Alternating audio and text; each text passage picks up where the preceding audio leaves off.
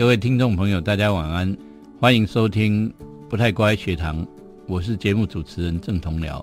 我们今天继续上一次访问台北市同心华德福教育机构的朋友们。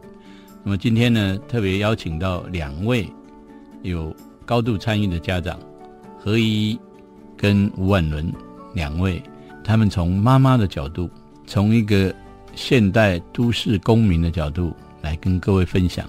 他们为什么把孩子送到这样的教育机构？欢迎大家一起收听。在这里，你可以快乐学习；在这里，你可以勇敢逐梦。请听我的天空，我的学校。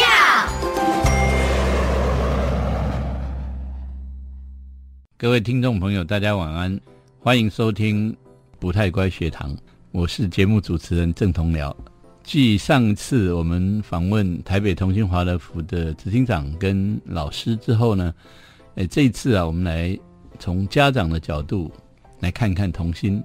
今天到我们现场的一位是创校的资深家长何怡，也是家长会的会长啊。哦，好，大家好，很开心有这个机会来这里说说话。嗯，另外一位是吴婉伦，婉伦请。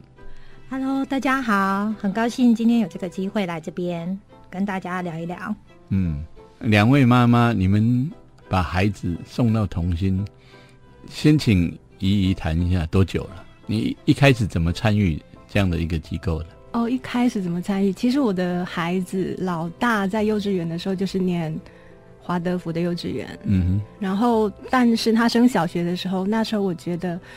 嗯，好像我自己也是走体制内教育出来的，好，我自己也 OK OK 的，没什么太大问题啊，所以就觉得，嗯，还有那时候爸爸也没有非常认同要走体制外，所以就先把他送到了学区的小学，然后，但是后来就是缘分吧，就有一次参加朋友的婚礼，嗯，然后就遇到巧如。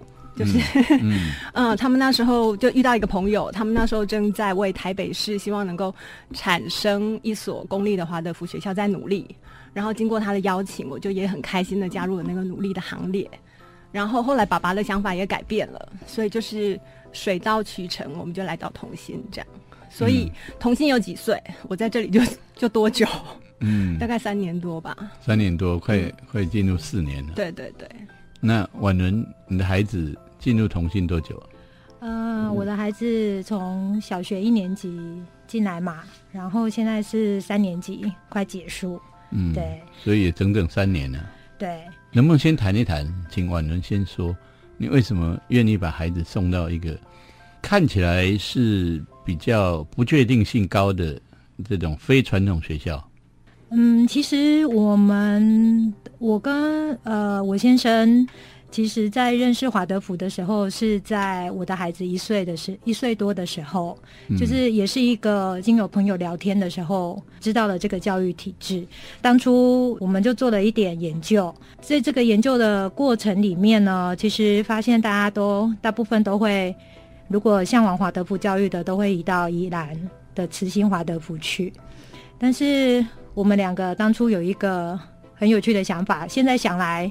也不知道当初会有什么那么想法，就会觉得说，怎么可能台北市资源这么丰富，怎么可能会没有华德福学校？嗯，所以我们那时候就做了一个决定，就是也不迁户口，也不迁，也不做任何的事情，然后就就待在台北。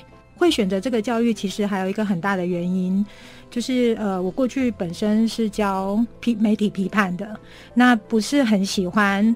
呃，孩子在很小的时候接触大众传播媒体，嗯，对，那那个对孩子具有一定的不好的影响。那另外还有就是华德福教育其实很注重生活的节奏，还有就是饮食的健康方面。那所以在从孩子一岁多到现在，其实我们历经了不断的思考，然后决定留在这边。至于辽哥提到的 不确定性，其实。我觉得体制内其实更有 更多的不确定性，比如说现在教育制度上面的一些转变啊等等之类的，在这些制度上面，其实往往把孩子带向一个更不确定性的地方。相较之下，嗯，这个是呃蛮颠覆性的说法啊，因为一般都认为说，哎，传统的教育我才能预测，嗯，那其实可能是相反哦，因为时代变化那么大，嗯，但是我们的教育体制基本上两百年没变。那姨，你你为什么让孩子走华德福的路？对我来说，这是一个大灾问哎。嗯，哦，你可以主要想一下，比如说他怎么样吸引你，嗯，对不对？或者你想象希望孩子在这条路上面会变成怎么样的人？我觉得现在的社会其实来到了一个转类点，所以其实我们如果观察。可能带着一点距离，但是又很认真的经历现在社会上正在发生的事情的时候，我们会发现很多东西都开始松动了。嗯，那我自己个人会觉得说，其实是过度强调物质主义的世界观已经来到了一个颠覆的门口了。好，因为呃，我们都会说这个过去的历史是一个摆荡嘛，常常就会哎，如果走到过极端的话，他就会开始在往。另外一个极端摆荡，然后，所以我会觉得华德福教育其中一个吸引我的地方，就是他的世界观是不止物质性的，他认为人类没有不只是物质的组成这样，然后再来，我觉得更重要一点就是，嗯，他的教育着重在让每一个人成为他自己，他相信每一个人都有属于自己的独特的生命道路，他没有要用一一种很。像工厂有没有按照一定的规格去制造一个人，生产一个人那个样子来教育？对他反而是尊重这个人的特性、特质跟天性，然后协助他走出自己的道路。这一点对我来说非常的吸引我。嗯，好。那婉伦一个孩子在同心嘛？对。那怡怡这边，你们家有几个孩子？我们家有三个，然后今年。新的学年度开学，只见有三个孩子在同心，三个孩子都在同心，大概全全同心那个最最积极的这个家庭了啊！哦，三个孩子都在这边，嗯，是一件很有趣的事。嗯，其实听孩子们在家里聊学校的事情，我觉得有时候听起来就会觉得很美好。他们在学校唱什么歌啊？然后听到其他的班级在干嘛？嗯，很感觉很棒。嗯嗯，就重新带给这些孩子。你觉得哪些具体的影响？哪些具体的影响啊？嗯，譬如说，你如果跟呃别的孩子比啊，朋友的孩子在体制内学校，他们有什么不一样吗？我觉得他们比较自在，嗯，然后相对来说，他们可能。嗯，因为一般的孩子如果没有接触华德福教育，又比较哎，这样好像在批评人家。没有，就是很多的孩子其实可能从小就是玩电动啊、看电视啊、玩三 C 这样长大的，然后你会觉得他们会比较燥，嗯，他们会有一种机械性的要去寻找刺激的状态，嗯，这样还是很像在批评人。嗯，没关系，因为 我们你的主观的感受嘛。对，而但是我觉得这个也无可厚非，因为现代的家庭其实都非常的忙碌，嗯，然后会很希望能够有机器陪伴。呃，对啊，对，因为父母其实如果双薪家庭回到家，每个人都很辛苦，都会希望能够有空闲。我觉得这个是现代社会很难避免的一部分。那我的孩子们的话，其实我在接触华德福教育之之后，我自己也有了很多的成长跟改变。像以前我可能会觉得。哇，放假了，糟糕了！我要怎么安排我跟他们相处的时间？然后要不要带他们去哪里玩？要不要替他们安排什么活动？你会对空白这件事情感到焦虑，嗯，对你跟孩子共享的空白时间感到焦虑，而且觉得我对他们的空白有责任，嗯。但是现在我就会整个都是很放松的状态，那孩子也能够接受他们的空白。那他们自己可以去创造，然后有各式各样的享受那个空白的方式，这样，我觉得这可能是跟普通的孩子稍微不同的地方。你是说，因为孩子也可以有安顿心灵的安顿，所以你可以放松。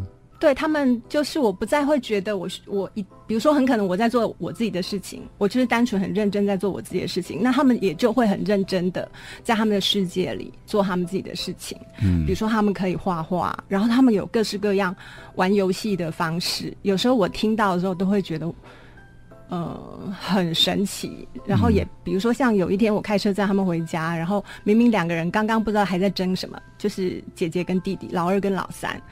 然后下一刻，弟弟弟就问姐姐说：“哎，姐姐，我们今天回家要不要再玩忍者游戏？”然后他们就开始讨论了那个忍者游戏的内容，然后老师说我听不懂，可是他们有他们自己的一个游戏的方式，然后其实那个东西就是他们创造力开展跟发展的过程。那这个忍者游戏不是山西的游戏吧？不是啊，就是他们真人演出的游戏，啊真人演演出的游戏。对，然后所以他们你们家是不玩山西，也不我们当然我们我们家没有电视啊，然后当然爸爸跟妈妈两个人都有电脑，也都有手机，但是都会尽量避开他们使用。然后呃，他们也知道，就是他跟妈妈讨山西是讨不到的，这样。那但是哥哥不一样，他会找很多借口跟我借三 C，像他说他要做专案，然后那个专案的内容是魔术方块，嗯，然后他说他要在网络上找魔术方块的很多解法，嗯，我只好借他，对对，但是他会知道他不能无限制的使用妈妈的手机，他会真的只是做。做我会做适当适当的侦测，但我也知道他偶尔没有。但是因为反正我我觉得我并没有要当一个很严格的母亲这样子，因为回想起我们小时候也是在爸爸妈妈禁止的状况下，老师禁止的状况下去做某件事情才特别有乐趣啊。嗯，所以 对，反正那你的孩子现在小学三年级了，嗯，你看到他跟呃他的同才会有什么差别吗？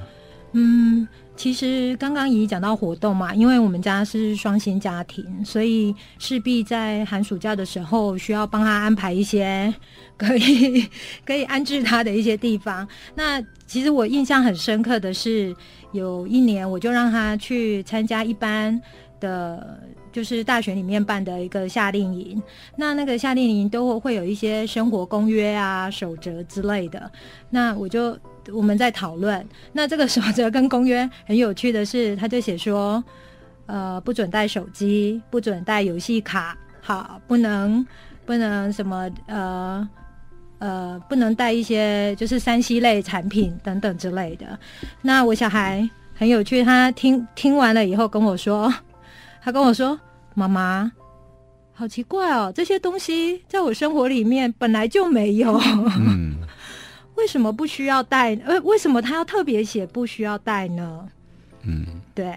然后，然后我就跟他说：“对啊，因为有些孩子他的生活里面就会有这些东西。”然后那时候我记得他应该是一二年级吧，他自己下了一个结论说：“原来华德福的教育就是很适合我现在发展时候的教育。”对，所以其实在这个过程里面。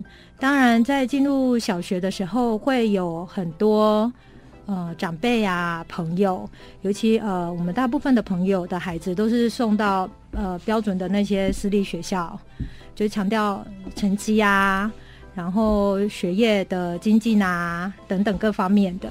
那在这个部分，当然我们会会有一些。考虑，但是其实在这三年里面，像刚刚怡怡所提到的，比如说孩子在做作业的时候，他每天的作业其实分量不会很多，他可能比如说是老师说的，在上课里面说的一个创世纪的故事，或者是原住民神话的故事，那回来他要回溯，然后把它写出来。那在这个写的过程里面，有很多字他可能都不会，但是呢，他会去想了各种方法。比如说问家长，或者是呃问我们，或者是查字典等等。那你会有时候我就静静的、偷偷的在旁边看着他，我觉得他在写作业的样子好沉静，然后好美。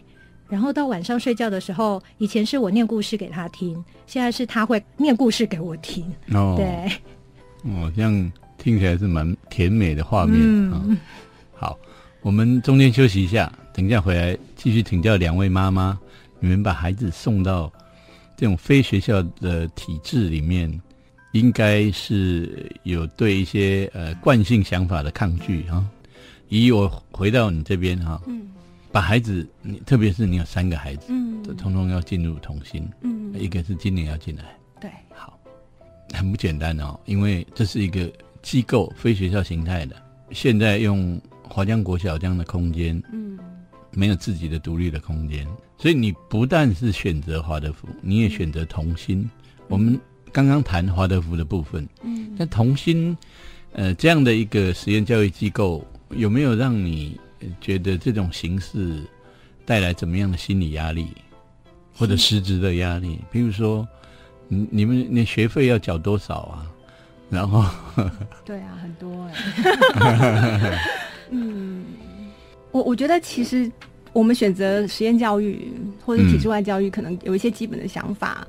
就会跟主流或者说那种一万人踏过的、已经走过的路的那会有一些不一样。嗯哼。然后我觉得人生快乐、幸福的关键，其实不在于你赚了很多钱，或是你的社会阶级啊，或者你住很美、很很很很很高级的房子，然后开很了不起的车子。不是，我会觉得你的幸福是在于你真的活出你想活出的样子。嗯。然后你你实现你心目中的美梦。这样然后我相信我的孩子应该也是一样，就是如果能够让现在有一点僵固的，然后不够多元化的教育体制有一点松动，让现在其实 很多人感觉到不幸福，晚上失眠要吃安眠药，然后各种自杀的这样的社会有一些改变，对我来说这就是我的美梦。嗯，所以其实我。我是幸福的走在这条路上的，嗯，但是同时我们也会希望政府啊，或是一般民众的想法能够有一些改变，因为其实有了改变之后，我们觉得我们整个社会会一起幸福，因为这个社会会更包容，嗯，我们不再会感觉到那么多的压力，一定要活成跟别人一样，一定要活成别人心目中的成功的样子。那这个意识要有什么样的改变呢？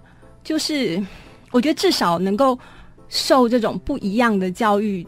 的权利不应该只是有出得起钱的人才才可以享受。嗯，对。那我也不是多出得起钱的人，我只是没有那么物质这样而已。嗯，对。你把钱省下来给孩子去，对对。然后我可能对念书了，我对人生有多一点信任，这样。嗯，对，我觉得政府应该要支持教育的多元化。不应该让，比如说像一般人可能会认为华德福教育，这这不见得是完整的看法了。但是一般人可能会觉得说，那些呃艺术性艺艺术天分比较高的孩子，创造力比较好的孩子，可能比较适合华德福教育。那但是万一他家很穷，付不起这样的学费呢？那这样的孩子怎么办呢？我们以前曾经讨论过，说其实现在少子化非常非常的严重。如果你要提升国家竞争力的话，你不应该放弃任何一个孩子，让他长成他最佳的模样的机会。对对，所以教育多元化其实是势在必行的。只是我们现在社会都太太素食了，太讲求寻求很便利、方便性的答案，然后不会去看到百年后的影响。所以教育改革、教育的改变，其实是现在非常非常迫切，我们大家就要去面对的东西。嗯嗯，谢谢老师提这个问题。所以你们家把孩子送到这边，除了自己的孩子之外，你也希望呃这个体制能被支持，然后提供。一些不一样的机会，让孩子可以活出自己的样子。对对对。嗯，那婉伦，你们家把孩子送到童心这样的非学校形态的机构啊，你你有什么担心的吗？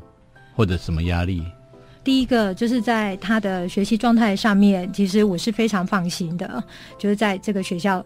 里面生活、成长跟学习，那但是呢，从外在的角度上面来看，就是其实刚刚聊哥阿姨都有提到，就是目前童心是在华江国小里面去暂借一个，就是暂借教室，然后来进行办学。那在这个过程里面呢，呃。其实有很多很多不一样，就是呃反对啊或赞同各式各样的声音。那孩子们一天一天在长大，其实那个空间上面也会有一些限制。那当然在办学上面，就是家长们或学校校方就要去不断的去呃。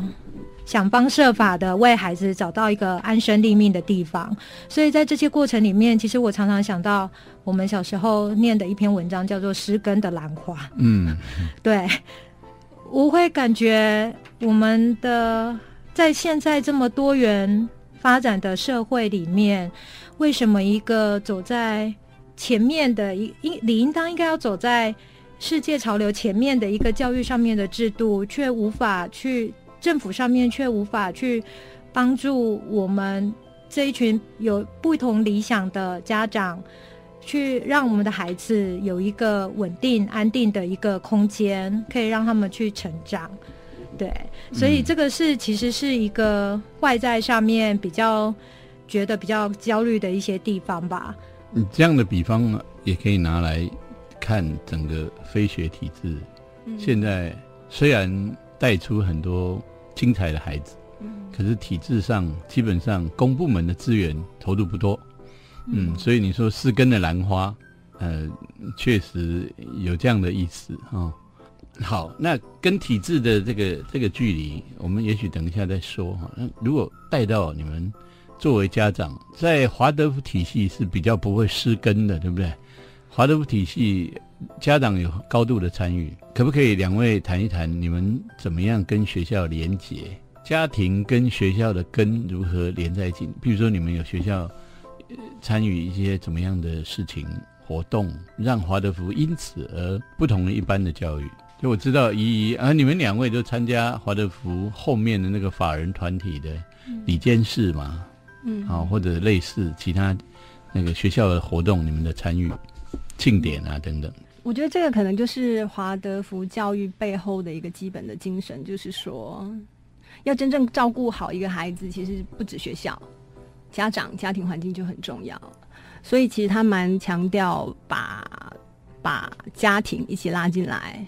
一起一起工作的，那以同性的例子来说，嗯，就会有很多的家长成长的工作坊啊。那老师在安排一个学季的形式力的时候，也会有家长的工作日，好，然后让家长一起进来，跟孩子一起打扫学校的环境啊。其实这都是让孩子实际上他不是从不是从老师，也不是从家长的嘴巴里面听到很多的规训和教条，而是。他就是从你们工作的样子去学习他工作，他他自己做一个人的态度这样子，然后再来是每一个班级家长跟老师之间都会有紧密的连接，比如说我们可能都会有呃，可能是 Line 啊，或是脸书的社群，然后在里面沟通各种事情。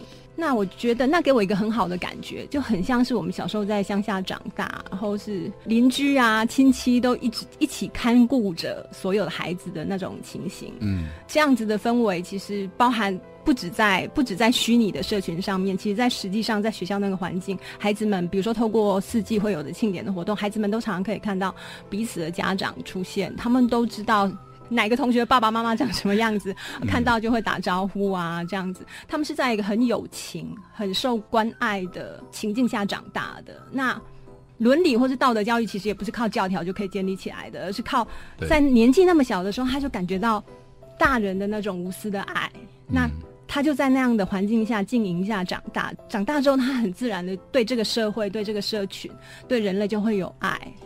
嗯，对，我觉得这很棒。嗯，婉伦，你的经验呢？当然，就是我跟你一样，就是都投入了学校，就是在对外事务上面的一些一些参与，像刚刚所讲的，比如说呃，争取。我们有一块校地，或者是一个可以永久居身的地方，等等等等这一些。那另外就是，其实依依刚刚讲到说，其实，在华德福教育里面是一个很互助的一个社群。对，那其实尤其在现在的好的例子，尤其在现在的工业社会、资本主义社会里面，其实大家都会比较着重在自我的发展、自我的成长、自我的。呃，获得啊，盈利啊，等等这些部分，其实往往忽略了，就是在社群里面的沟通啊、想法啊等等之类的。那刚刚提到我是。呃，我们家是双薪家庭，所以很多时候我的孩子其实是在我们班里面是供养的，就就是大家彼此会互相照顾。那在我有休假的时候，我也会相互的照顾，那彼此信任、彼此互助。然后其实孩子就是生活，他有一半的时间都在学校，他学校里面的养成，他的同学。等等，这些就像姨所说的，其实他是给他一个爱跟支持的一种感觉，让他觉得他在这个世界上他不是一个孤单的，在他学习的历程里面往前迈迈向前面，遇到困难的时候，其实大家是互助的。嗯，对我觉得那个那种感觉，对我的孩子来说，还有对班上的孩子来说，都是很珍贵的一份礼物。嗯，对。好，这个这种礼物确实很难得啊，在这种比较物质化。要疏离的社会，那么我们刚谈到这个呃家长之间的互助啊，那除了这些美好的面相之外，在这样的体制里面念书，你们会不会担心？有没有担心？可能走过那些担心了吧？对，嗯，这个可以谈一谈吗？有哪些担心？如何走过？担心无所不在，哎，就像他已经来成为我的孩子了，可能一辈子，嗯，永远的担心，不只是在现在，可能是在学校嘛，未来可能有其他的面向。是，那其实，其实，呃，走进这种非学教育里面，就是像刚刚提到的。其实我觉得担心有两个部分啊，一个就是对外的部分，如何为孩子找到一个可以安身立命的地方。嗯，然后第二个担心当然就是在学习上面，对，比如说，呃，在华德福教育里面，一开始的学习是比较慢的，因为在华德福教育里面，它有所谓的七年的。论点，嗯，对，那会通常会觉得说，比如说一年级的孩子，他可能还在需要建构一些他意志力的部分，对。那比如说我的孩子在一年级的时候，其实完全没有所谓实质上写的功课，或者是读的功课，对，他的功课是做家事，嗯，每天固定规律的做家事，然后老师给的另外一个功课就是固定规律的上床，嗯，睡觉。对，那要睡足几个小时，然后看孩子今天在学校的状况，很密切的一个沟通。那当然，这个对我来焦虑，就是 因为我是上班族，所以为了让这个 孩子的节奏可以很稳定，所以我们我跟我先生尝试了非常多不同的方法，对，去去让孩子可以很稳定、很有节奏的在在这个这个环境里面生活。那当这个相对之下也对我的家庭带来一个很好的影响，不是很大影响，是很好的影响。我们家在八点多就熄灯，然后躺在床上。那因为白天的时间跟他相处的时间很少，尤其早上匆匆忙忙的，我们要上班，他要上学等等之类的。那晚上是其实是一个很好的亲子的时间，就像刚刚所讲的，他会告诉我今天在学校发生了什么事，老师讲了什么话。什么故事？唱了什么样的歌？关着灯聊天。对，嗯，对，盖棉被就聊天。这这听起来很浪漫的那种亲子关系。对，然后其实我跟他呃，我们彼此之间的连接其实是比比较就是更紧密，可以了解。然后就像刚刚姨刚刚所提到，我们跟老师之间的联系是非常的密切的。老师根据孩子们的发展，给予不同的功课，然后让他有有不同的机会去做练习，很多很多的事情，对，然后去培养，在无形之中，其实他嗯，华德福教育不是透过一种教条式的，他是在无形之中让他去养成，比如说节奏感，还有对自己负责的态度。像我的孩子，他。回去要做的家事，其中一个就包含洗他的餐具，准备他的明天的用品。那如果没有准备用品的时候，老师会也不是透过教条方的方式告诉他，而是在给他类似各种不同的功课，去给他很多的时间去做一些练习。那这个说这是跟一般就是在体制内，比如说赶进度的教学是很不一样的。是，以你。焦虑、担心，嗯，对我说，我走过那个担心。那你的孩子未来在台湾绝大部分的学校，毕竟还是走升学竞争的。嗯，那华德福相对来说不把这件事情当成重要的。嗯啊，他们当然也会关切嘛。啊，嗯，关切孩子未来的升学适应。嗯，可是不会去操练孩子准备考试。那将来他毕竟还是得离开这个体系，至少这件事情你怎么看？我在当全职妈妈之前，其实有大概十几年的时间，其实都是在工作的哈。然后我我后来因为生太多小孩，决定要回归家庭的时候，我的同事们都非常的惊讶，觉得你这种人完全就不像是可以回归家庭的啊。嗯，就是他们会觉得我上班就是呃，就是拼命三娘这样子。嗯。但其实他们不知道，我虽然上班的时候是拼命三娘，可是我在念书的时候，就是我虽然是大学是很好运考上第一志愿的，可是我从来都是觉得那不是我自己读的，那是老师帮我读的。所以我要说的是，我相信我的孩子们，或或者我相信任何一个人，嗯，当他真的面对他有热情的东西的时候，他真的很爱那件事情的时候，他是可以把他的生命就是奉献在里面，然后好好的去做他，然后不管任何的困难，他就可以去面对他。我觉得这样一个人的态度跟质地，才是行走人生，他开创他自己的人生里面最重要、必须要内建的东西，而不是，而不是他很会答题。嗯，成为一个答题的机器这样子，因为人生本来就充满未知的。我们刚刚也说了，未来就是充满未知的，你根本不知道十年后人类社会、人类世界是不是怎么样，我会遇到外星人之类的，通通都不知道。那你为什么要用现在的我们所以为的那个样子去教养我们充来充满未来可能性的孩子？所以我所关注的反而是在孩子他内在力量有没有被打击，或者是说他其实是在锻炼他内在的力量。比如说，我很开心，我我们老大，那有一天那个老师给了他一个题目，是说想要做一个可以分分类的存钱筒。嗯，什么可以分类？就是五十块下去的时候，他就会到五十块的格子里面；十块下去的时候，他就会下到十块的格子里面。然后那个孩子第一天，我我们家老大，他第一天做的时候，哦，他发现他做不出来，然后他有一些情绪。然后我就跟他说：“你知道 一个一个商品要真的商品化需要花多少的力气吗？”我大概就只丢一句话这样给他，然后我并没有去问他什么时候要交作业，什么时候要怎么样，都通通都没有。后来我只知道他不停的在做。然后有一天我还发现我们家的垃圾，就是我放那个回收纸的纸纸筒、纸箱不见了。然后我通常会很在意孩子随便拿我的东西。然后我就跟他说：“你怎么没有问我？”对，后来他招认说是被他拿走了。他就说：“我昨天做到半夜要做那个存钱筒，半夜你已经睡觉了，我我当然没有办法问你喽。”这样，但是他那一天依然没有做出来。他做了大概三天，然后他把那个存钱筒做出来了。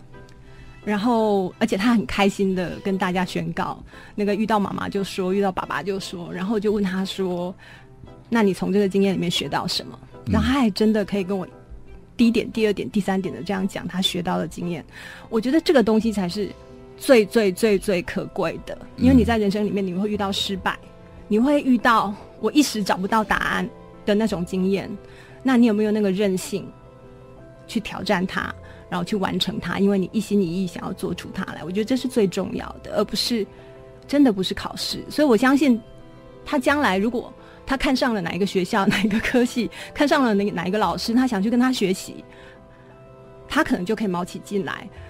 就算是他很讨厌那个联考或者很讨厌那个考试，他可能也可以卯起劲来说：“好吧，我就跟跟你拼了，嗯拼了几个月，然后拼上去他想要的学校。”嗯，对，嗯。那就算是他他看上的不是不是那种很了不起的大学，而是普通的什么东西，我我觉得也可以，因为我会认为。一个第一志愿的妈妈也可以接受那个孩子选了一个相对来说志愿序没那么高的学校。对，想想看，如果这世界上每个人都觉得当医生是很了不起的一件事情，你因为这样，所以你就去当医生。但问题问题是你根本就不喜欢这件事情，你怎么可能把它做好呢？嗯，我宁可你选择一件你想要做好的事情，然后好好的去做它。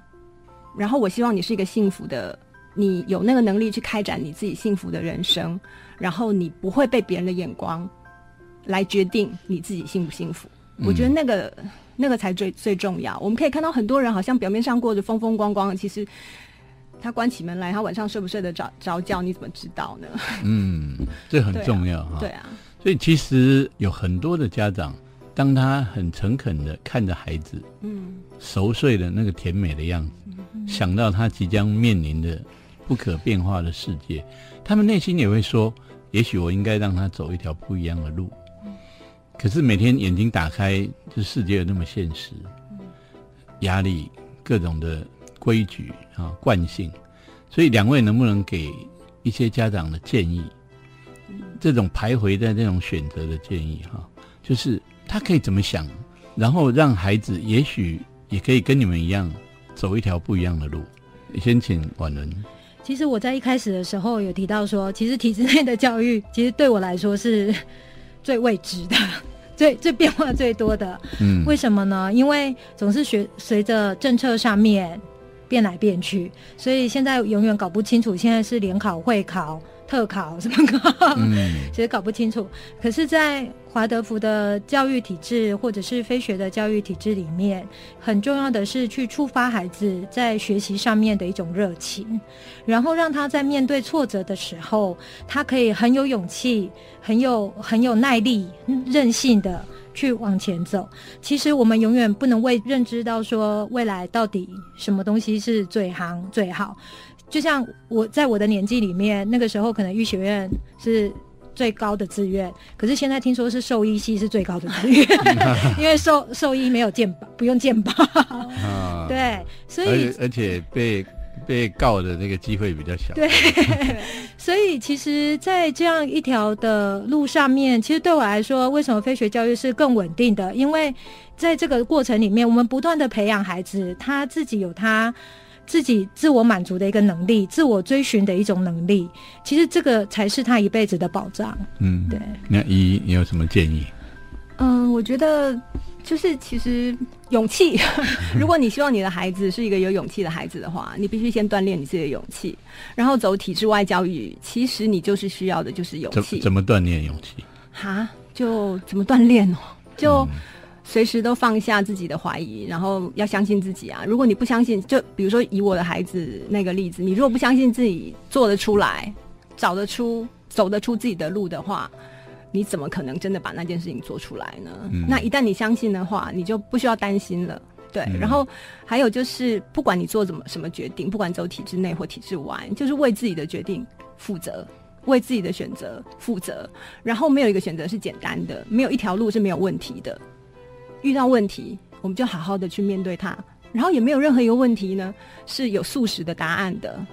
然后你越认真去看那个问题，问题其实是一个邀请，然后其实我们可能需要探索，有时候也需要等待，但是那个过程其实收获是非常丰富的。嗯嗯，好，很精彩的结尾哈。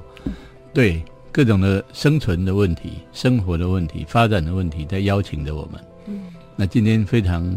感谢两位接受我们的邀请，来分享你们在童心的经验。谢谢大家。希望你们的孩子跟你们一样，都有更多的勇气、更多的耐心、韧性。谢谢，谢谢，谢谢大家。